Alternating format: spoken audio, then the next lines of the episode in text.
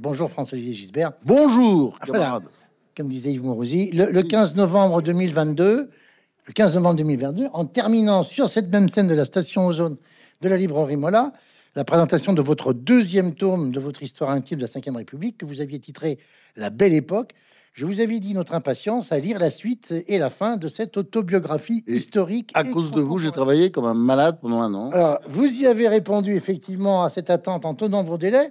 Et pour parler comme Jacques Brel, je sais que vous adorez les grandes figures, nous voilà ce soir. Ah, la chanson. magnifique chanson intitulée Mon enfance, écrite par le grand Jacques en 67, qui se termine à l'identique des premiers mots de votre épilogue d'ailleurs. Je volais, je le jure, je jure que je volais. Mon, mon, mon cœur ouvrait les bras, je n'étais plus barbare, et la guerre arriva, et nous voilà ce soir. En découvrant le Quel titre talent. hein. non, hein, c'est pas fini, vous allez voir. En découvrant, en découvrant le titre de ce dernier volet de votre trilogie euh, Tragédie française, j'ai repensé à la fameuse conférence d'Albert Camus sur l'avenir de la tragédie qu'il a prononcée en, en 55 à Athènes. Il me compare à Camus. Donc. Eh oui. Et dans laquelle le philosophe opère la distinction entre la tragédie et le drame. Alors, je, je vais vous en lire un petit extrait. La tragédie, dit Camus, diffère du drame ou du mélodrame. Voici quelle me paraît être la différence. Les forces qui s'affrontent dans la tragédie sont également légitimes, également armées en raison. Dans le mélodrame ou le drame, au contraire, l'une seulement est légitime. Autrement dit, la tragédie est ambiguë, le drame simpliste. Et il poursuit pour terminer. Antigone a raison, mais Créron n'a pas tort. De même, Prométhée est à la fois juste et injuste, et Zeus, qui l'opprime sans pitié, est aussi dans son droit. La formule du mélodrame serait en somme un seul est juste et justifiable, et la formule tragique par excellence, tous sont justifiables, personne n'est juste. Alors, comme je vous sais très cultivé, je sais que vous n'avez pas choisi ce titre, Tragédie française, par hasard. Euh, dans les cinq présidents dont vous faites le portrait, euh, tous les personnages euh, sont-ils tous justes et tous sont-ils tous justifiables et, aucun n'a été juste selon vous? Oh non, je, je suis pas du tout. euh, je fais pas le procès. Euh, moi, j'ai essayé d'avoir beaucoup de recul euh, en écrivant ce livre. Et d'ailleurs, la preuve en est que je suis pas réputé sarkozyste. Enfin, je l'ai défendu récemment dans les affaires judiciaires, mais j'ai même été euh, assez épouvantable pendant sa présidence. Euh, J'étais à l'époque patron du Point. Et on n'a vraiment pas été sympa, quoi. hein. Je lui ai tout fait. Est-il si nul Enfin, des couvertures dont tout le monde se souvient. Et quand je prends du recul, et peut-être quand je compare, si vous voyez ce que je veux dire, euh, je me dis, mais finalement, c'était pas si mal. Je veux pas dire que c'était euh, formidable, exaltant, mais je dis quand même qu'en comparaison, euh, il y, a- a- a même pas photo d'ailleurs. Euh, je dirais aussi que euh, Hollande aussi, euh, j'étais très sévère avec lui au début de sa présidence. Le journal était épouvantable. hein. il, vous a- tombe, il vous tombe dessus d'ailleurs un, un jour à l'Élysée. Oui, bien sûr. Bah, il- racontez bah, c'est une histoire très amusante. Il y a eu plein de témoins. C'était un truc qui s'appelle le prix de l'audace créatrice. C'est un jury de, de patrons avec quelques journalistes dont j'étais en tant que journaliste patronal. Euh, non, c'est une blague. hein. Euh, et euh, j'étais là. Euh, je ne suis pas resté longtemps dans ce jury d'ailleurs, mais enfin j'étais quelques années. Et on désignait l'entreprise la plus performante. C'est-à-dire celle qui avait augmenté son chiffre d'affaires, le nombre de salariés, enfin il y avait des critères, comment dire, sociaux d'ailleurs pour cette entreprise, et c'est François Hollande qui remettait le prix. Je crois que j'avais d'ailleurs euh, magouillé dans le jury pour que ce soit une entreprise euh, de ma région, c'est-à-dire euh, Cavaillon. Je crois que c'était une entreprise cavaillonnaise qui avait, eu, le prix cette année-là, une entreprise de logistique, de camions, et, c'est vrai qu'ils avaient énormément augmenté leur chiffre d'affaires et augmenté le nombre de salariés. Je crois que c'était elle. Et donc, il fait son discours, puis il me regarde tout le temps. Moi, je suis dans le jury, mais je suis plutôt, je me planque toujours un peu dans ces trucs-là. Donc, il- se retourne vraiment pour me regarder quand il me parle. Quand il parle, il parle à, à un, un énorme parterre de patrons. Il y a tous les patrons qui sont là. Puis, euh, je vois qu'il me regarde tout le temps, donc je dis, ça va être ma fête. Mais moi, euh, vous savez, j'ai le côté un peu, de toute façon, euh, voilà, un peu insouciant et indolent. Euh, je vais pas partir en courant parce que je sens que ça va être ma fête. Donc j'attends qu'elle vienne. Effectivement, dès qu'il a fini son discours, il fonce sur moi et il m'aboie dessus. Il m'aboie dessus euh, avec, je me souviens, une phrase qui était pas très agréable. Est-ce que tu lis au moins les éditos que tu signes à la une du point? Ce qui sous-entendrait que je les écris pas moi-même. Enfin bon, il est furax. Et euh, est-ce que tu regardes les photos aussi? Euh, ben, Évidemment que tu publies. Parce que c'est vrai, j'avais publié une photo de lui. Je crois que c'était On se réveille. Ou Hmm. alors il y en avait une où il regardait sa montre À l'envers. À l'envers. C'était bizarre. Euh, donc c'était amusant. Enfin, bon, il y en avait une autre où il avait les cheveux complètement perdus, enfin qui était pas sympa. Celle-là l'a rendu fou d'ailleurs. Il m'avait même envoyé un texto à l'époque qui était pas sympa. Et puis euh, il y avait On se réveille, on arrête les bêtises. Enfin, vous voyez des unes vraiment pas Là, on est agréables. à, on est à l'automne 2012 à peu près. On est à son arrivée au pouvoir pratiquement trois mois après. Mm. On est en septembre Mm. euh, 2012 à, à ce moment-là. Je dirais 15 septembre 2012, quelque chose comme ça. Et euh, donc il me hurle comme ça dessus. Et moi, à la fin, bon, bah évidemment, euh, moi, je ne veux pas me chercher non plus, donc je hurle dessus après. Je lui dis, euh, de toute façon, euh, tu n'as rien fait, tu es là depuis trois mois, on ne sait pas, tu as pris des vacances, tout le monde s'en fout, et tu n'as pris aucune décision, et euh, tu es frondeur, tu es gauchiste, maintenant ils vont te faire la peau, et voilà, et tu pouvais agir tout de suite et sur le, comment dire, dans la lancée, dans la foulée de ta victoire. Là, tu pourras plus rien faire, ton mandat est terminé, tu as tout raté. Un truc comme ça. Ouais, ouais, ouais, ouais. Mais attendez, je l'aime bien en même temps parce que moi, euh, contrairement à ce qui subodoré, je les aime bien tous. Oui, ça se voit. Hein. J'ai pas de. Ah, pas, non, non, pas, pas tous. je ne règle pas de compte. Avec non, Fabius, non, non, j'ai pas de haine. assez détaché Non, mais Fabius, hein. c'est rien du tout. Ah, bah, on. Il n'a pas été président. Fabius, euh, c'est très bon. Parce que c'est rien, mais d'ailleurs. Mais non, non, je parle des, personnages qui ont été élus. Euh, ils ont souvent des qualités, je ne les cache pas. Et d'ailleurs, Macron, vous êtes le plus dur quand même. hein.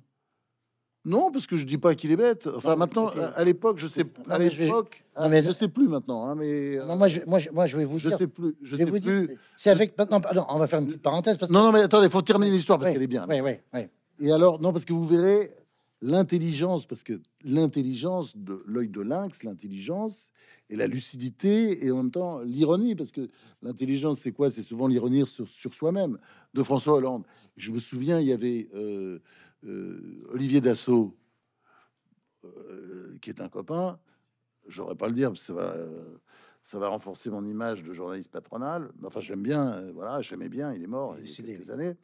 Et euh, Olivier Dassault était là, assisté à toute la scène, parce que c'est intéressant son jugement après.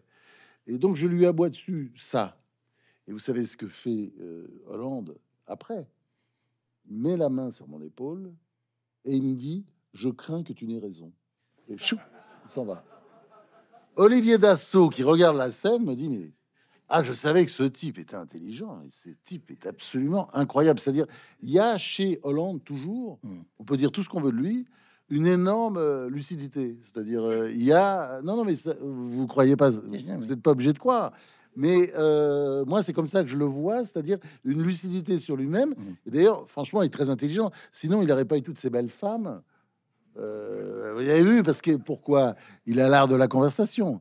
Alors, quand on, vous voyez, c'est-à-dire, moi, je tire sur ces gens parce que je regarde les bilans, et en même temps, je remarque qu'ils ont tous des qualités. Et je pas fait ce livre comme un, euh, comment dire, c'est pas un livre de militant politique. Et c'est vrai que je, je, trouve que Hollande a beaucoup de qualités. Après, euh, Sarkozy aussi. Ils ont tous des qualités. Ils ont été élus pour ça.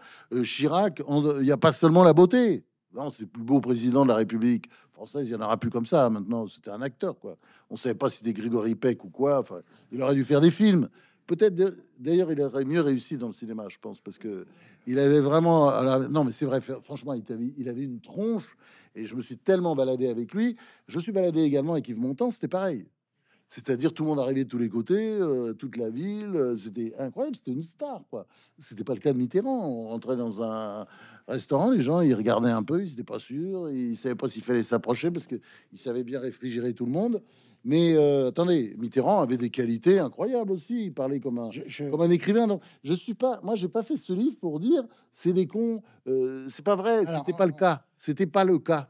Aucun, aucun. François Villevert, on a bien compris la bienveillance du, du, du, du style. Bienveillance, c'est peut-être pas le mot qu'il Bon. faudrait. Alors vous allez voir, vous allez voir que je vais vous prendre un non, non pas un, un- un- un peu un contre-exemple, mais j'ai trouvé que le livre, par rapport aux deux précédents tomes, conçu sur le même principe, hein, c'est-à-dire à la fois euh, une autobiographie, euh, c'est pour ça que ça porte le titre d'histoire intime, était, était, plus sombre hein, euh, que, que, les deux précédents. Bah oui, c'est pas difficile. Hein. Oui, alors. regarde les chiffres. Mais, mais, vous allez voir, les chiffres, évidemment, vous en donnez beaucoup.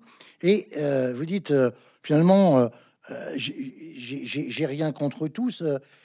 Page 16, je, je, vais lire un, morceau de votre, prologue, de votre prologue. La France en est là, dites-vous, pour des raisons de toutes sortes dont la moindre n'est pas l'impéritie d'au moins sept chevaliers du déclin promus connétables. On sent que vous les aimez quand même. Hein. dont il aurait euh, fallu euh, connétable du déclin. Vous avez vu le jeu de mots. Hein, oui, bien sûr, oui, bien, bien sûr. Ben, oui, mais alors, euh, je vous rappelle que, je vous rappelle, que le connétable du déclin n'était pas normand, était breton. Hein, pardon. Mais, dont il aurait fallu traduire certains devant le tribunal de commerce des gouvernants défaillants, si seulement il y avait une justice de ce type. Mitterrand, Chirac, Balladur, Jospin, Sarkozy, Hollande, Macron, s'ils ne méritent pas tous le même opprobre, ils furent à degré divers, malgré leurs bonnes intentions, des démolisseurs. Alors là, on parle des sept, moi je les appellerai les, les, les, connétables de l'Apocalypse français, euh, de, ces sept-là, mais il y a d'autres noms qui vont arriver dans, le livre. Ils ont été des démolisseurs de, de, quoi, selon vous euh, euh, euh, c'est Bon, ben, c'est très simple. Euh, j'ai cette histoire intime de la Ve République. C'est pas moi qui ai eu l'idée d'ailleurs. Hein, c'est oui, c'est ça. L'historien Rana Levy, qui est éditeur chez Gallimard et qui un jour m'a dit tiens, vous devriez écrire ça. Et, et finalement, vous voyez, c'est ça c'est emmerdant si c'est juste la politique. Faut faire aussi la société. Il faut faire vos petites histoires à vous, votre histoire personnelle. Il faut faire, euh, il faut parler des chansons, de, des événements à côté, etc. Et c'est ça qui m'intéressait. Parce qu'en fait, j'avais une malle remplie de trucs, notamment un journal qui fait à peu près ça en taille, des cahiers, vous voyez, ça fait à peu près ça. Par exemple, vous parliez tout à l'heure du portrait de Fabius qui n'est pas sympa. C'est texto, euh, j'ai recopié ce que j'avais écrit à l'époque après un déjeuner. C'est pratiquement un extrait du journal intime, alors pour le coup, que je tenais, euh, même pas avec l'idée de le publier, c'était pour me souvenir. Donc j'avais fait ça, je me souviens très bien, après un déjeuner. Donc j'ai repris à peu près la matière en rajoutant deux, trois petites choses. Et voilà.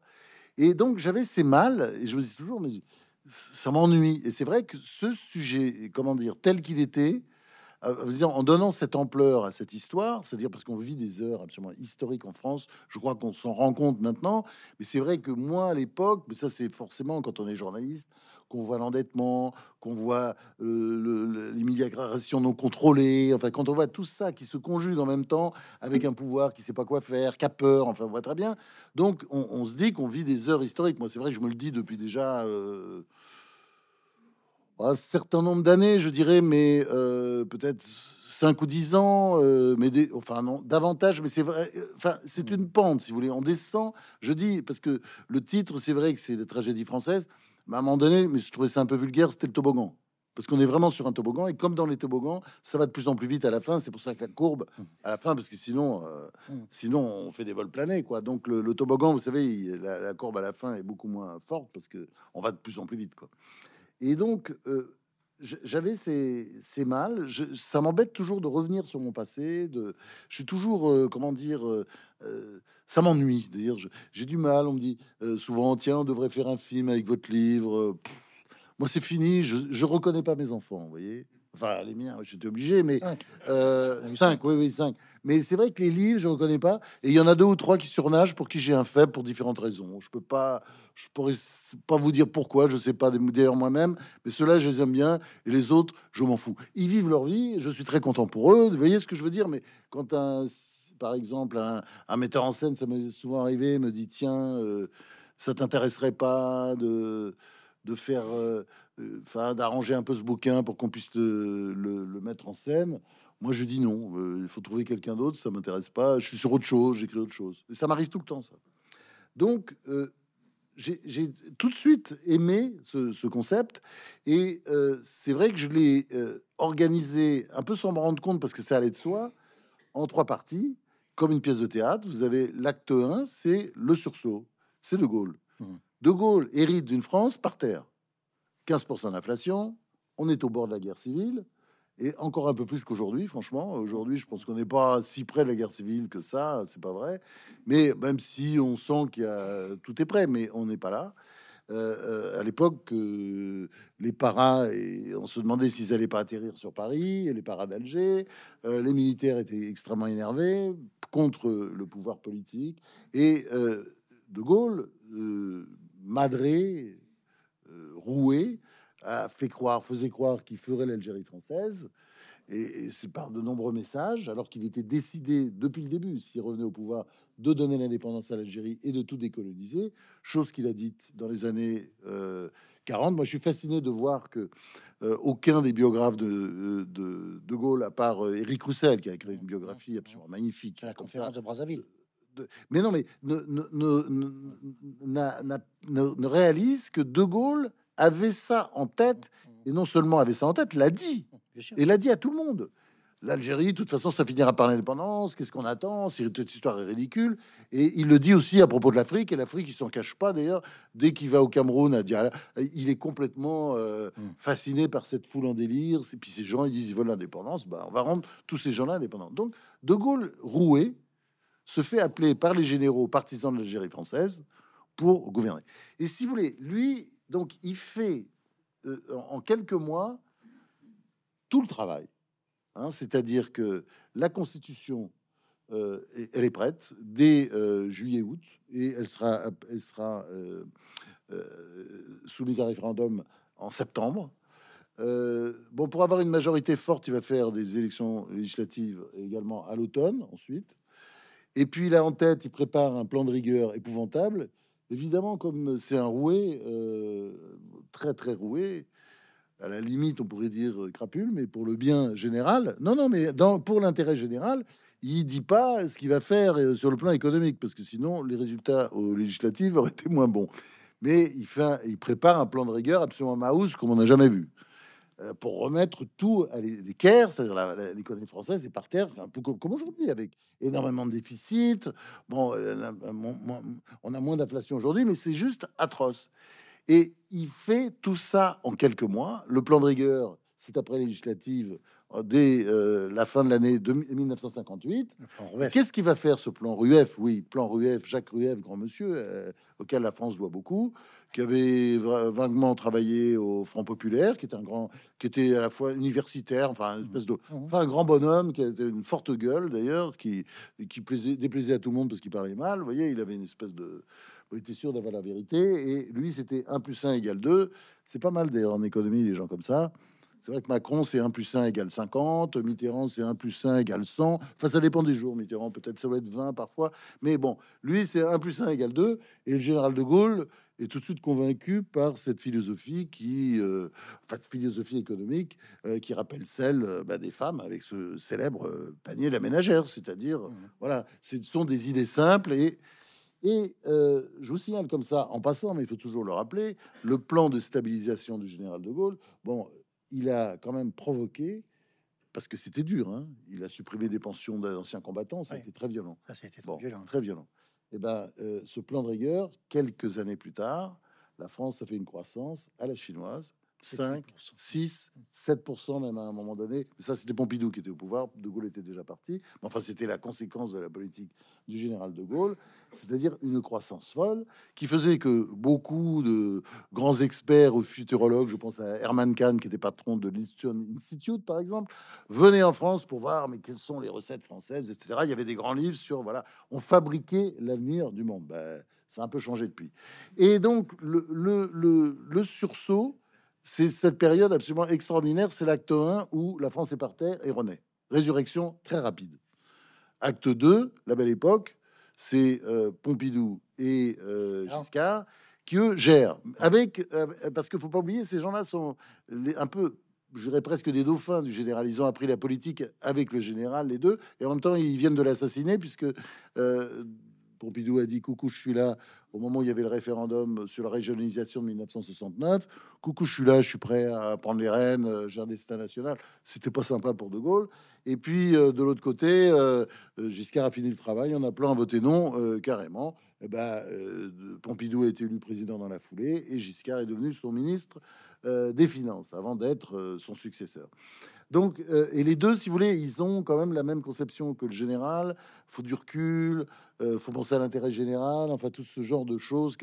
Et donc, j'appelle ça la belle époque parce que ils ont réussi quand même pas mal. Alors que, je pense pour Giscard, ils ont eu des épreuves absolument épouvantables à côté desquelles euh, les gilets jaunes ou le Covid sont de la repite sans sonner. Je pense aux deux chocs pétroliers, 1973 et 1979. Ceux qui ont mon âge, je vois quelques chevelures blanches dans l'assistance, se souviennent très bien, c'était un séisme, c'était équivalent à la crise de 1929. Enfin, il y a eu des deux présidents qui ont subi dans ces périodes des choses très dures, parce que tout, tout président a ses épreuves. Mais c'est vrai que euh, les chocs pétroliers et puis ensuite la grande crise que Sarkozy a, a eu 2008, affronté 2008, 2007, 2008, oui, la Mm. crise des subprimes euh, aux États-Unis a été aussi, bon, c'était Mm. une épreuve très violente pour le pays. Donc euh, voilà, ça c'est l'acte 2. Et l'acte 3, eh ben, c'est le toboggan, c'est-à-dire on monte sur le toboggan. Ça c'est avec euh, Mitterrand, il nous tient par la main, on va s'occuper de tout, ça va être très bien. Tout le monde est très content, c'est formidable. Eh ben, c'est comment dire, on est passé de la nuit à la lumière. Ben, on va voir ce que c'est. Et là, on commence à dégringoler. Et pourquoi? Parce que l'idée, c'est l'idée idiote, c'est du Keynes. C'est John Maynard Keynes qui doit se retourner dans sa tombe, euh, qui a développé des théories comme quoi il fallait investir pour créer de la croissance, et pour ça, il fallait dépenser. Mais enfin, pas dans ce délire. C'est-à-dire que on s'est mis à dépenser. Enfin, tout ça, je ne veux pas Ouais, gonfler avec les chiffres, mais c'est on, on multiplie, euh, on multiplie les dépenses, des dépenses pour les dépenses, en pensant de manière débile que ça va provoquer de la croissance. Ben oui, ça, c'est une catastrophe économique. Il faut bien dire ce que c'est. Et ça se termine évidemment en 1983 avec le- la rigueur, euh, parce que euh, bah, la France tient plus, ça peut plus marcher. Alors, contrairement par contre à. Et là, à partir de là, Attendez, tous d'élite. Oui. Non, non, mais c'est intéressant. Tous d'élite Oui, à partir de là. je sais Et que c'est c'est pour ça intéressant, que mais c'est tragédie c'est- française. c'est c'est pour vous faire préciser quand même, parce que on peut pas vous ranger dans la catégorie des déçus des socialistes ou du socialiste, comme une catégorie qu'avait inventé Giscard en 82, puisque vous appelez pas à voter pour Mitterrand en 81, et que de toute façon, vous Ah êtes. non, mais moi, j'ai voté, je m'en suis pas caché. Mais ça, je travaille Mais- au Nouvel Observateur, Oui, vous êtes journal de gauche. Oui, mais qui était un journal de gauche qui défendait d'ailleurs Mitterrand beaucoup trop à mon gré. C'est pour ça que j'étais parti aux États-Unis. Quand je reviens, j'ai dit à tout le monde de toute façon que je votais, j'avais voté Giscard et Chirac au premier tour. Hein, c'est pas, Ouais. c'est clair, je m'en suis pas caché. Et euh, de toute façon, vous êtes. je deviens chef du service politique Oui, parce que l'Observateur est une boîte assez bizarre où vous voyez il y a beaucoup d'ouverture en fait. Euh, Et euh, Jean Daniel qui soutient Mitterrand. Je trouve d'ailleurs, moi, je suis un peu en désaccord avec le soutien de. de la- bon, on pourrait faire un truc un peu plus sioux. Ce que j'ai fait d'ailleurs après, quand je suis devenu directeur de la rédaction. Non, non, du, du, Du, du, du- de l'Obs. oui. Mm. Et donc, on peut faire un peu de truc pas sympa, quoi, disons, mais voilà, en- en soutenant un certain nombre de valeurs. Et là, c'est vrai que euh, euh, quand, quand Mitterrand arrive au pouvoir, je sais que ce projet cat- socialiste est une catastrophe. Et vous êtes sûr. brouillé avec lui. Enfin, en tous les cas, il ne vous parlait je suis brouillé déjà depuis, depuis le 77. livre Depuis- 77, le, le livre que j'ai fait sur lui, la qui proscription. était beaucoup trop bienveillant. La fin de la proscription, c'est un appel de Bianco le 14 janvier 88. Je vous ai lu précisément. Et Ah, dit bien, c'est dans mon journal, ça j'ai retrouvé ça. où Bianco, où Bianco vous dit euh, le, Le président est prêt à vous le président, recevoir. le président est prêt à vous recevoir. Vous l'appelez, le président est prêt à vous recevoir. Et je vais vous dire, euh, je, je suis tellement orgueilleux, Ouais. mais vraiment péteux. Je suis pas vaniteux. Vous- vous- Comme, euh, bah oui, on est soit orgueilleux, soit vaniteux. Mais là, j'étais quand même très con. C'est que j'ai pas rappelé. J'ai dit, mais qu'est-ce que c'est que ce con là? Pourquoi il me prend? J'étais. eh, vous, vous, vous, Oh, vous- dites au détour Non, mais phrase, quand je réfléchis à ça, je vois sur mon journal, euh, j'ai écrit euh, Bianco m'appelle euh, et me dit Mais on est où? J'aurais- Et me dit Voilà, le président est prêt à recevoir. Mais on est en monarchie ou quoi? C'est quoi ce truc là? Ma prescription est terminée, je peux rentrer en France. C'est voilà, enfin, c'est lever d'écrou. euh, Je sais pas le qu'est-ce 14 qu'il me fait. le 14 janvier 88, il a, et qu'il n'a pas encore fait connaître ses intentions, même si c'est un secret de polichinelle, Ouais. pour sa nouvelle candidature. Vous vous en tirez une, immédiatement une information, et donc, si Mitterrand m'appelle, c'est qu'il va se représenter. Ah bah c'est sûr, bien sûr. Ça j'en étais absolument sûr, bien sûr, mais parce que Mitterrand était un peu comme ça. Et donc euh, finalement, je ne l'ai revu qu'en 89. Alors, avec Mitterrand, vous avez une histoire qui est quand même très forte, parce qu'à partir du moment où vous le revoyez en 89. Ah parce que j'aime Mitterrand. c'est Oui, mais attendez, voilà, attendez. Mais non, mais j'aime l'homme. Je, je- je vais vous citer. J'aime l'homme Je- parce que je vais vous citer, Je, côtés je vais, crapules, je vais comme- citer ce que vous dit le docteur. Tarot. Oui. C'est- il- euh, Mitterrand vient de mourir. Le docteur Tarot l'a veillé jusqu'au grand passage. et, et Tarot vous dit, en vous regardant, qu'est-ce qu'il vous aimait? Et vous vous dites, et moi, réponds qu'est-ce que je l'aimais? C'est une très belle phrase, c'est très tendre. vous, avez une relation qui est extrêmement... vous parlez du Pygmalion des années 70 en parlant de Mitterrand. Parce que quand j'ai 22 ans, je suis petit journaliste merdeux, insolent, venant de ma Normandie et disant euh, toujours ce que je pense. Euh, j'étais moins comme ça dans mes articles quand j'étais directeur de journal, parce qu'à ce moment-là, on est à charge d'âme, on peut pas le faire. Mais euh, ça a toujours été mon attitude et ça m'a jamais gêné euh, dans la vie. Enfin, en personne. Enfin, comment dire, j'ai toujours été étonné comme ça de progresser, alors que, par exemple, je veux dire, vous dites. Euh, quand je suis un nouvel c'est vrai que je dis je vote Giscard ou je vote ou je vote Chirac. bah ouais, voilà, et on continue à bosser ensemble. Mais vous savez, ça, c'est les journaux. C'est les journaux. Il y a une grande liberté dans ces journaux. N'oubliez jamais que Pierre Brisson, qui a été un immense patron du Figaro pendant des années et des années, plusieurs décennies, c'était Pierre Brisson, c'était un grand monsieur. Patron du Figaro, il votait socialiste, quelle que soit l'élection. Il votait toujours socialiste. Bon, ça n'empêchait pas d'être à la tête d'un journal conservateur. Mais parce, pourquoi? Parce qu'un journal, c'est un travail d'équipe. Et on répartit les trucs. Et euh, on n'est pas obligé. Et il faisait pas des articles euh, qui contredisaient sa propre pensée. Non, il essayait de faire, de faire un bon journal avec des, de la variété, des idées différentes, etc. J'ai perdu le film là, non? Non, euh, on parlait de Mitterrand et ah oui alors Mitterrand, et voilà, Mitterrand, voilà, 22 ans, je suis, je suis donc, je viens de ma province et Mitterrand, bon, je vois tout de suite la, en 1971, j'ai 22 ans. Euh, non, je les ai vus en vraiment la première fois, pardon, 23 ans, puisque je vois Mitterrand la première fois euh, comme Chirac en, 1972. Je connais Mitterrand un peu, je l'ai croisé, on m'a présenté en 71, mais ça n'a pas d'importance. En 72, en revanche, j'ai un rendez-vous, j'ai un rendez-vous, je lui ai dit, je veux faire un livre sur vous. Et euh, il dit, ah bon, pourquoi? Enfin, il fait le type étonné. Mais vous croyez que? Bah oui, je pense que vous serez président de la République. Et puis, euh, la même année, je passe un week-end avec Chirac. Je déjeune, on fait plein de trucs ensemble.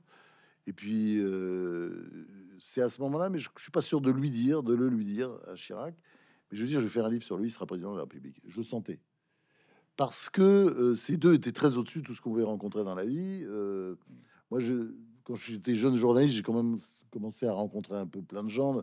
Mitterrand était fascinant parce que c'était d'une culture folle. Vous le dites, hein, et Mitterrand, il parlait. Le monde a été créé pour lire et écrire, et les livres euh, nous sont aussi nécessaires que l'air, le vin, le ciel, la mer, la beauté, sans lesquels l'existence est une erreur. Très belle phrase.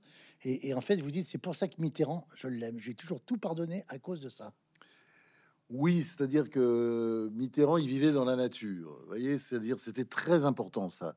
Et c'est une scène que je raconte souvent, mais je me souviens, euh, c'était la première rencontre. Peut-être j'étais en voiture avec lui euh, pour aller d'un truc à l'autre, d'un meeting à l'autre, et euh, on s'arrête pour pisser parce que c'est le truc qui, arrive. surtout à son âge, mais enfin moi, moi jeune, j'avais j'avais dû boire aussi de l'eau, hein, bien sûr. Euh, Mitterrand, il buvait pas beaucoup, hein, mais avec Chirac, alors là, on pissait du vin carrément. Hein, c'était, c'était quand c'était pas du rhum ou des trucs comme ça, plus la bière évidemment. Enfin, c'était des, mélanges en tout cas.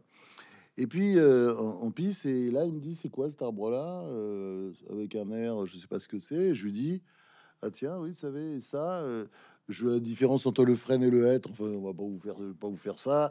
Et puis on parle, je parle de ça. Puis après, bon, bref, on parle d'arbres. Il voit, je touche ma bille. Et puis, euh, puis je touche, c'est très facile et que voilà, je, connais tout tout de suite. Et puis euh, après, je me souviens, on traverse euh, des champs en voiture. Et il me dit ça, c'est quoi Ça devait être, vous voyez, vers juin, on voit à peu près ce que c'est. C'est de l'orge. Ça, ah ben ça, c'est du blé, ça. Et ça, vous voyez. Donc, parce que moi, j'étais élevé à la campagne, j'étais élevé à la ferme par des parents bobo bio avant l'heure. Ma mère prof de philo, mon père artiste peintre, mais j'étais élevé vraiment dans la ferme. On avait une ferme, quoi. Et je, m'occupais des bêtes, euh, voilà. Et, donc, euh, si vous voulez, tout de suite, il se crée un lien très fort. Après, comme c'est un Pygmalion, je répète, il a euh, une façon de parler absolument incroyable, où c'est des phrases que je cite, qui sont des phrases d'écrivain. Il, il, se fout de ma gueule parce que je vais être écrivain. Il me dit tout le temps, mais vous allez finir en robe de chambre, à sentir la pisse, avec les vieux chaussons, etc.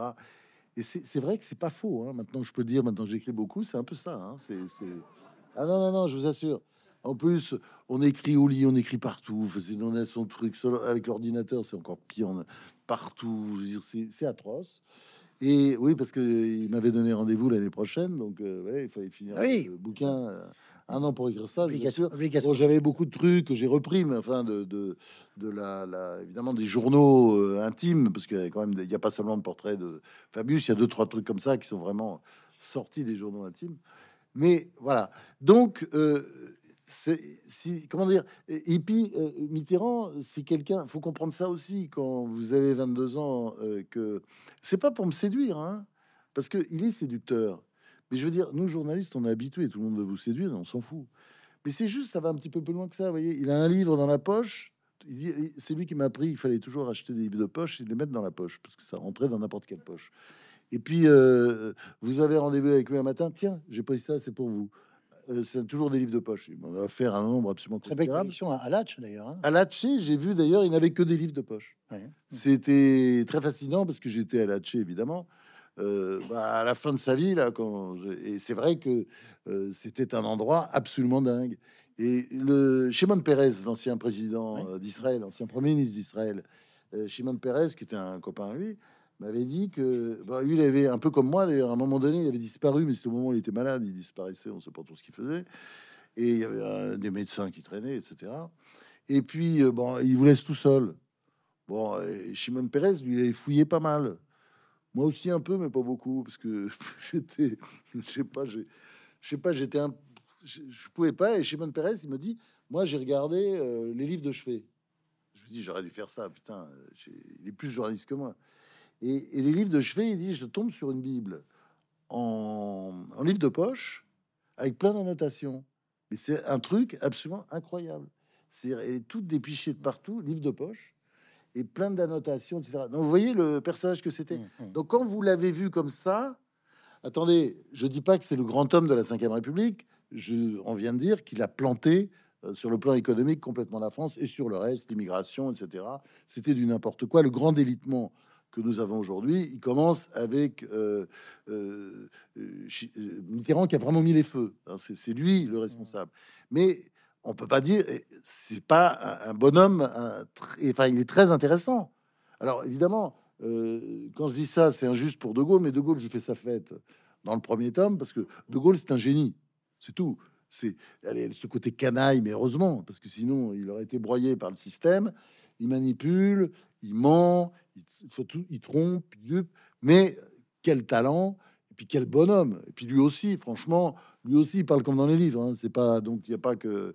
Et puis et puis c'est un littéraire. Il écrit divinement bien. Enfin donc je, je voyez de, de Gaulle. euh, c'est incroyable que j'ai. Bon, c'est vrai que mes parents étaient anti-gaullistes. Il y a sûrement beaucoup d'anti-gaullistes, fils d'anti-gaullistes dans la salle. Moi, De Gaulle, franchement, je suis devenu gaulliste quand il est mort. J'aurais dû l'être avant. J'ai commencé à lire les livres, etc. Et de Gaulle est un personnage extraordinaire. Et, du- et c'est vrai que c'est euh, des grands personnages de l'histoire de France. On va, on va avancer parce qu'il y a quand même, je vais vous faire parler d'un- personnage que vous connaissez bien, parce que par ailleurs, il était élu euh, en Normandie, et votre maman a vu aussi comment il a fait quand il est arrivé euh, en Normandie. C'est le chapitre 10, intitulé Fabius le coucou magnifique. Alors, ça commence en fanfare. Vous lui, a causé, vous lui a collé une expression héritée de la Normandie de votre enfance, tête de cul, hein, euh, page 101. C'est les joues. Expression Les joues avec appliquée, la bouche. expression appliquée au bébé joufflu, dites-vous. hein. Alors, il aurait pu avoir tous les talents de romancier. Vous continuez page 102. Certes, il a fait normal sup et l'ENA. Il est même sorti premier à l'agrégation des lettres modernes, ce qui m'impressionne toujours. Ceci, ça c'est pour le compliment. Alors on se dit la. Euh, lettres classiques, ça m'impressionne davantage. Non, ah oui, bah, enfin d'accord, mais là c'est hein. Bon, Non, non, mais Oui, oui, classiques, ça bon. m'impressionne Alors, énormément. ça c'est super lettres classiques. hein. Euh, ceci, c'est pour le compliment. Oh, Il y en a d'autres. Il y a Bruno Le Maire. je crois. Oui, oui, oui, oui. Alors justement, Même agrégation d'histoire, vous Attendez, je finis, je finis. Ouais. C'est pour le compliment, hein, la- la- la- la- la- l'admiration. on, on se dit la dégelée va arriver. Elle arrive aussitôt, mais il pense pauvre et parle plat. Sans doute que la pire des rosseries est à venir. Page 103, un gandin, une gravure de mode, pleine de contentement de soi, et cependant boudeuse, comme s'il n'avait pas reçu assez de la vie. Et enfin, coup de grâce, que, comme on dit, il faut le finir, qui permet de toucher deux fois avec une seule balle, page 105. Vous avez paraphrasé le grand Victor parlant de Bonaparte et de Napoléon. Je cite, sous Fabius, perce déjà Macron. Bah oui, c'est les mêmes. Ah ben voilà, alors, Euh, Vous n'avez pas euh, remarqué Vous voyez que vous n'êtes pas toujours gentil quand même. Ah non, mais j'ai pas dit que je suis. Mais je suis pas là, si vous voulez. J'ai pas à régler de compte. Euh, je suis heureux. J'ai une belle vie. Euh, Très amoureux. Très Je suis amoureux. amoureux. Non, mais tout va bien. Je suis désespéré par la situation politique de la France. Désespéré. Et si vous voulez, et, et en même temps, je, je crois toujours que on va s'en sortir. Faut que ça, à un moment donné, ça bouge. Je pense qu'on n'est pas encore au fond, et je pense franchement que quand on sera absolument au fond, c'est là qu'arrivera la personne. Mais donc, mais enfin la personne, si elle existe, mais on ne sait pas qui c'est. C'est pas, ça sera pas un homme providentiel. Il y a quelqu'un, et parfois c'est un quelqu'un qui ressemble à rien. Regardez Margaret Thatcher. Moi, j'ai connu, franchement, en Grande-Bretagne, ça valait pas grand-chose. hein, franchement, par la Et- conversation. Et Gérard, Enfin, Gérard et- et Schröder, Gérard Schröder, euh, Chirac, toujours entre un deux vieux, vins. un vieux beau entre deux vins blancs. Oui, oui, toujours comme ça, toujours en train de ouais, tout picoler. Enfin, il tenait pas debout parfois, etc. Bon, il a quand même sauvé son pays. Enfin, c'est extraordinaire ce qu'a fait Gérard Schröder en Allemagne, mais c'est enfin, même fabuleux. Et Margaret Thatcher aussi. D'ailleurs, regardez bien, euh, les successeurs n'ont rien fait. Euh, Tony Blair, il a vécu sur les acquis qui étaient travaillistes. Il a vécu sur les acquis de Margaret Thatcher qui avait fait tout le sale boulot, hein, tout le sale boulot avec des manifs monstrueuses, etc. Et parce que c'était la volonté politique, euh, elle avait cette volonté, parce qu'elle avait de la volonté. Quant à Schröder, il a fait un boulot absolument admirable, et Merkel n'a rien foutu, que des conneries. C'est-à-dire, bah oui, euh, nucléaire, on arrête le nucléaire, c'est quand même elle. Donc on va se, on, va se gaver de, gave- de gaz russe. Vous avez vu le résultat. Ça, c'est Merkel. Et, et en fait, elle, a vécu sur l'acquis euh, de Gérard Schröder, qui est un grand chancelier. Il a pas fait un, Après, après, il a mal fini. il a pas un petit mais- peu déconné avec le gaz et Poutine quand même? Mais non, mais évidemment qu'il a déconné. Je suis pas en train de dire le contraire. Je dis même, il y a ce côté jouisseur, euh, tout ça, amateur de vin blanc, de champagne, de tous les crus possibles et imaginables. Et, puis, et puis ce, côté vieux beau. euh, Bon, ben, je sais bien tout ça. Mais c'est un personnage, euh, comment dire, euh, l'idée de l'homme ou de la, ou de la femme, d'ailleurs, providentielle, vous voyez, ça peut être juste. Il faut quelque, comment dire, un- une particularité que la plupart de ses prédécesseurs n'ont pas eu, presque tous en fait n'ont pas eu, la volonté. Il faut la volonté. Mitterrand, très vite, toute façon, l'âge a fait que pfiou, laissez tout filer, avec euh, bon euh, un bilan catastrophique sur le plan économique, sur le plan migratoire, sur tous ces plans-là. Chirac, lui, qui avait la volonté, était cassé psychologiquement, mélancolique. Je ne sais pas ce qui s'est passé, mais il faisait des dépressions permanentes, un peu comme De Gaulle. Il y avait ce côté chez Chirac, euh, parfois très dépressif. Bon, en même temps, il avait une vitalité, une force, brusquement une violence qui apparaissait. On l'a vu, brusquement, il se réveille sur le voile et il dit c'est pas possible. On fait une loi, clac. Vous voyez, c'est pas, Mm. c'est pas Macron, si vous voulez. Euh, après, euh, Sarkozy, charisme fou, charisme fou, quoi. C'est le discours de la porte de Versailles pour quand il se déclare candidat. C'est quand même un, c'est un énorme moment de la politique française. Vous dites, vous dites c'est un des rares à avoir entraîné les Français à la présidentielle. Oui, oui. Bon, après, simplement, euh, bah, visiblement, il manquait des trucs. Et je pense qu'il y avait aussi l'affolement avec la grande crise. euh, parce que, oui, il manquait des clés, quoi. Il y avait, euh, enfin, je sais pas, où, il voyait pas où étaient les boutons. Puis, de toute façon, il y avait. Non, mais je dis ça parce qu'il y avait la grande crise aussi. C'était très compliqué. Il y a les menaces de guerre en Géorgie, la grande crise euh, financière qui faisait que. Bon, euh, bon, vous voyez, donc, si vous voulez, le, le, le, le- ce que je raconte, en fait, c'est une. euh, Ouais, c'est une chute. Mm. Mais la chute n'est pas terminée. Et c'est pas parce que on est en train de tomber qu'on va mourir. Moi, je crois que vous savez, c'est la phrase de De Gaulle en permanence. J'adore ces trucs, ces phrases toujours sur. Mais la, la France n'est pas finie. La France nous enterrera tous. C'est la fin de votre livre. Hein, c'est- Bébé, bien sûr. Bah, Enfin, c'est pas. Donc, c'est pas fini, mais simplement. Pourquoi? Parce que euh, on va se réveiller à un moment donné. Là, pour l'instant, on se réveille pas, et les politiques surtout ne se réveillent pas parce qu'ils sont. Il a l'autre, il a quand même trois ans et demi encore à tirer, et euh, et, et c'est et personne ne se réveille. Vous voyez ce que je veux dire Bon, euh, c'est pas. Dans les, dans les occasions manquées, si je puis dire, euh, vous, vous- on parlait de Hollande euh, tout à l'heure. euh, Vous dites qu'il y a un, un- un point commun entre Hollande et Chirac. Euh, ça m'a fait penser au livre de Pierre Legendre, Jouir du pouvoir. Vous dites ce sont les deux présidents qui n'ont pas joui du pouvoir. Ah oui, ça c'est très juste, c'est-à-dire que Ah oui, c'est vous qui le dites. Il y, a, eh ben, il y a beaucoup de présidents qui aiment nommer. Mitterrand adorait nommer. Mitterrand, il plaçait les gens, euh, par exemple, dans les, dans les dîners d'État. Voyez? Moi, je sais, je me souviens, j'ai fait quelques dîners d'État comme ça, et je savais qu'il m'avait placé divinement bien euh, à, avec, euh, à côté d'une blonde absolument magnifique quand Bill Clinton était venu. mais c'était un truc de fou, quoi. Pourquoi il m'avait fait ça Vous voyez, la, fille était incroyable, marrante, drôle, etc. C'était, pouvait pas me placer mieux, quoi.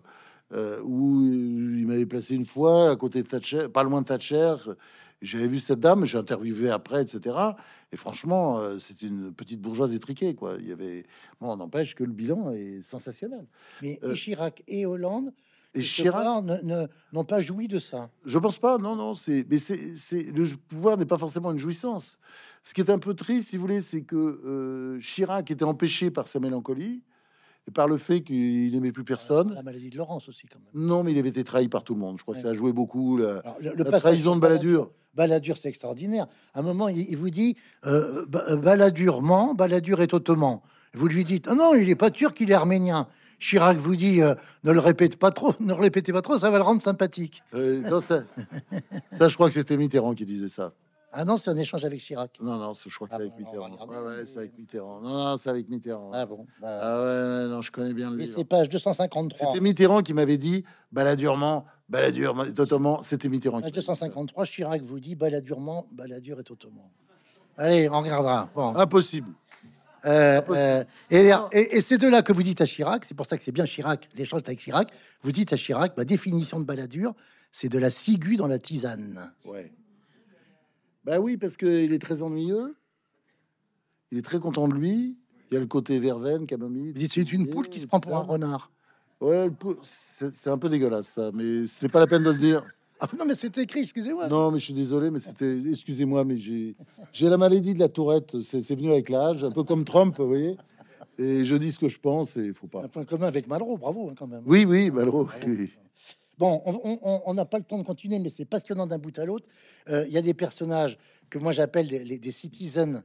Euh, c'est Citizen Hersan, Citizen euh, Perdriel, Jean Daniel, avec laquelle, lesquels, lequel vous avez une relation. Oui, mais enfin, je suis gentil avec lui ah parce que c'est ah c'est pas, je règle pas de compte. Et puis pas, c'est pas, non, non, c'est pas. Je règle pas de compte du tout parce que. Et, Pinot, c'est passionnant parce que vous dites que c'était pour vous presque un propriétaire de journal idéal. Oui, Pinot. Ah, voilà, Mais enfin, Hersan aussi. Hein. Oui, oui, Ça va. Ah je sais que ça, ça peut choquer, mais je fais un portrait de Peterson comme on n'en lira jamais parce que ah euh, la plupart de ses proches sont morts, euh, n'ont pas écrit. Et moi, je raconte le bonhomme qui n'était pas du tout, évidemment, ce, enfin, il correspondait pas du tout à ce qu'on croyait, qu'il était. Quoi, c'est sûr que c'est très bizarre. Hein. Mm. Si vous voulez, vous, vous, euh, bon, il y avait ce côté philosémite, évidemment. Ça, c'était pour se faire pardonner ses mm. conneries quand il avait 20 ans. Il parlait toujours de sa connerie quand il avait 20 ans. Il dit que vous êtes juif. il croit que je suis juif. Alors, euh, il me dit vous, qui êtes juif. Je dis oui, je suis pas juif. Ah oui. Ah non, mais vous êtes juif. Maman, vous ah bah non, je le saurais. Non, on a un peu de sang juif, euh, peut-être par la l'Amérique, parce que bon, euh, le sang américain, c'est toujours euh, très mélangé. C'est un inverse. Avec même de finesse dans Rabbi Jacob. Hein, Oui, ouais, mais de toute façon, moi, je, ça va. Moi, je veux dire, j'ai aucun problème. Si, je le suis, si ça vous arrange, il n'y a pas de souci. lui était, il, embauchait beaucoup de juifs et de francs-maçons. Alors, les francs-maçons, c'était parce que il était franc-maçon enfin, où voilà, il était un peu euh, lié à la franc-maçonnerie. Et puis euh, les juifs, je crois que c'était vraiment pour se faire pardonner. Et en fait, il était assez philosémite quand on parlait avec lui.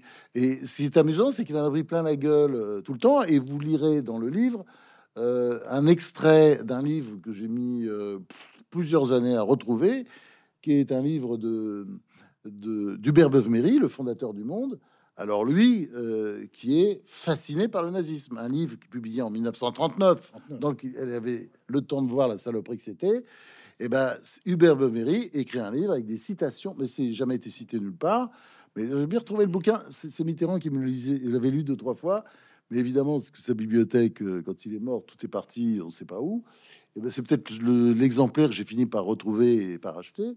Alors, y a, cher. On, c'est un livre, c'est absolument extraordinaire parce que il y a dedans, même s'il dit qu'il aime pas beaucoup ça, mais quand même le nazisme, quand même, ça redonnait euh, du renouveau, euh, l'espoir, c'est formidable. Enfin, vous voyez, comme le communisme d'ailleurs. Enfin bon, on comprend après que il a embauché au monde des collabos. Euh, euh, Maurice Duverger, que vous connaissez ici, à, évidemment à Bordeaux, Courtine. qui était euh, et la Reynière, Courtine, qui lui qui a dénoncé carrément les Juifs dans son journal en donnant les noms, les adresses. on, termine. Il n'était pas raflé. Il faut donner la parole à la salle. Bah oui, c'est important la salle. Il y a, y a un chapitre qui est remarquable que vous avez écrit avant euh, euh, les attentats terroristes du Hamas euh, le 7 octobre. Ça s'appelle Un pogrom français, un dimanche à Sarcelles.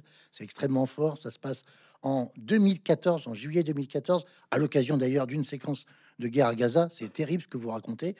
C'est d'une précision terrible. J'ai noté à cette occasion-là, vous dites que sommes-nous en train de devenir à la fin de la République de Weimar Les Allemands non plus n'ont rien vu venir. Hein, Bon, on va terminer par une note. oui, parce que là, je dois dire, moi, je connais bien ça parce que j'ai écrit un roman il y, a, quelques années, pas si longtemps que ça, d'ailleurs, qui s'appelle Le Schmock, où je raconte la montée du nazisme. Bon, c'est un roman, hein, c'est pas, pas un essai, c'est un roman. Mais comme souvent dans mes romans historiques, je travaillais beaucoup sur l'histoire, et ça m'a permis de voir qu'effectivement, euh, il est arrivé, les Allemands, les Juifs tout le monde disait, mais de toute façon, il est trop con, il peut jamais arriver au pouvoir, il va pas arriver au pouvoir. Et si vous voulez, moi, ce qui me fascine, c'est que aujourd'hui, l'antisémitisme, il y a un marché.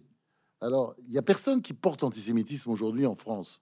Un peu la France insoumise, mais c'est pas assez fort. Vous voyez, ça, c'est trop euh, marginal. Enfin, bah, bah, même si Mélenchon, il a son petit stock de, de 15% de voix musulmanes et islamistes, euh, qui, je confonds pas les deux, hein, c'est pas les mêmes, mais euh, qui font que il est quand même assez solide pour la prochaine présidentielle, parce qu'après il trouvera un moyen de faire des rapprochements peut-être avec les, souverainistes de droite. Il est pas, fini, hein, Mélenchon. Je pense que, le seul truc qui peut le finir, c'est, c'est, bah, l'âge, quoi, parce qu'il a, il a l'âge qu'il a. Enfin, il est plus jeune que moi. Et donc, donc moi, je ne fais pas partie de ceux qui pensent que c'est fini pour lui, quoi. Mais je pense que ce qui est intéressant, c'est que l'antisémitisme, c'est un marché. Il n'y a pas encore la figure de proue. Vous voyez, il y a par exemple euh, Villepin qui s'est essayé à des propos euh, vraiment fascinants parce que c'était quand même, euh, enfin bon, voilà, il parle de domination financière, ils sont là, ils sont partout. Enfin bon, vraiment, c'était pas classe, quoi. Hein eh bien, euh, j'ai vu qu'il est un petit peu plus populaire, il montait un peu en mmh. popularité. C'est-à-dire qu'il y a, alors, donc je pense qu'un quelqu'un à un moment donné va se dire euh, finalement c'est pas mal, je vais représenter tous ces connards et ça peut donner quelque chose. Peut-être ce sera d'ailleurs Mélenchon à un moment donné. Pour l'instant, il le fait pas trop, quoi. Il, il défend juste Hamas pour avoir son petit, son petit stock de, de, Alors, de, voix musulmanes. Ou non, pas musulmanes, euh, islamistes. La France nous enterrera tous, aimait dire De Gaulle. Hein. Le surtout français sera économique industriel, culturel, mais il sera aussi moral ou il ne sera pas. C'est très important le moral. Vous savez, il faut toujours revenir à ce merveilleux texte que je cite souvent, euh, qui est ce texte, c'est la conférence de Harvard de euh, Alexandre Solzhenitsyn à la fin des années 70, euh, où c'est un texte très sévère sur l'Occident, parce qu'il dit que voilà, vous êtes mangé de l'intérieur, vos élites sont pourries. C'est un peu ce qu'on voit aujourd'hui. Hein. Franchement, euh, quand on voit, euh, je sais pas, vous avez vu cette scène sans doute euh, les, devant le Congrès, une, une, commission du Congrès américain, les trois directrices, patronnes des trois grandes de trois grandes universités américaines, la plus grande évidemment Harvard, MIT aussi, qui est l'autre plus grande et puis l'université de Pennsylvanie, et euh, une élue républicaine de New York qui s'appelle Elise Stefanik. Hein, c'est à mon avis, c'est tellement fort cette scène. Elle leur demande, mais est-ce que, euh, comment dire, euh, est-ce qu'il faut condamner tout de suite un appel, les appels à la, c'est à peu près ça la question, au génocide des Juifs? Est-ce qu'il faut punir ou sanctionner Et les directrices qui sont visiblement parlé avant répondent toutes, ça dépend du contexte. C'est-à-dire, elles ont peur. Elles ont peur de leurs étudiants. Tout le monde a peur. Notre président, il a peur aussi. Tout le monde a peur. Et quand on a peur, eh ben, on fait pas une bonne politique. Et si vous voulez, vous avez ce discours de, de Solzhenitsyn qui est absolument extraordinaire, qui est assez court. Je vous conseille de lire. D'ailleurs, il existe. On, on, euh, on peut le trouver. Je crois ça doit être les éditions du Seuil qu'il avait publié à l'époque. Un petit discours à la fin. Un petit discours à la fin. Oui, c'est ça, un petit bouquin. Et il dit voilà, on manque de courage. On n'a pas le courage. Il y a besoin, je pense, d'un réarmement euh, de, militaire, moral, surtout moral, spirituel. Et quand je dis militaire, c'est important parce que euh, il y a quelque chose qui m'a beaucoup frappé quand même. Certains d'entre vous, faut y enfin, ils ont certainement pensé, mais je pense qu'il faut y réfléchir. Euh, ce qu'on a vécu avec euh, l'invasion de l'Ukraine par Poutine, c'est un axe absolument terrifiant. D'ailleurs, tout le monde était sidéré. On croyait pas qu'il ferait ça. Bon, comme on croit pas que demain il va peut-être s'attaquer à la Pologne, parce qu'on sait pas avec lui. Si ça continue, parce que franchement, la situation de la Pologne, c'est exactement l'Ukraine. Quand il dit que l'Ukraine a toujours été russe, bah oui, l'Ukraine a été russe pendant deux siècles. Elle est occupée par les Russes. euh, voilà. Bon, La historiquement, c'est l'histoire. On peut rien dire. Et la Pologne aussi. Euh, c'est l'histoire. Donc, s'il dit qu'un pays qui a été occupé pendant deux siècles par les Russes est russe, eh ben voilà, la Pologne aussi est russe, parce que la Pologne également est occupée euh, pendant deux siècles. Il suffit de lire toute l'histoire de Chopin, etc. Le 792, malheur polonais, etc. 1918. ouais. Voilà, c'est ça. Donc, donc, bravo. Et donc, euh, si vous voulez, le, ça aurait dû provoquer un énorme traumatisme et une réaction. Bon, l'Allemagne réagit seule, mais elle a réagi. Et si vous voulez, personne. Et, d'ailleurs, le- là, là-dessus, le président Macron n'est pas du tout. euh, euh, ne, ne peut pas être en position d'accuser parce que lui, il a commencé à parler de défense européenne. Mais enfin, c'est évident que c'est important. Je veux dire, euh, la séquence de l'invasion russe, avec, euh, avec la, l'espèce de va-et-vient de, de, Macron allant voir régulièrement Poutine, mais enfin, c'est ridicule. Mais où sont les armes? Où sont nos, où, sont nos troupes, nos divisions pour discuter? Mais on n'est rien. Et donc, il faut effectivement, c'est c'est important euh, dans les années qui viennent. Enfin, si justement euh, ce réarmement, euh, enfin, on, arrive à se réarmer moralement, il faut vraiment, si on veut pas la guerre d'ailleurs, si on veut pas être envahi, si on veut pas la guerre, c'est ça la guerre. Enfin, comment dire C'est toujours l'art de la guerre de Sun Tzu qui fonctionne. C'est-à-dire, si on veut pas livrer bataille, eh ben, euh, il faut s'armer. C'est comme ça qu'on aura la paix. Je dois, je dois vous arrêter, France. On, Oui. on vous écouterait pendant des heures parce qu'on va donner la parole à la salle. Merci. C'est vrai que c'est passionnant. oui. On peut, on peut applaudir.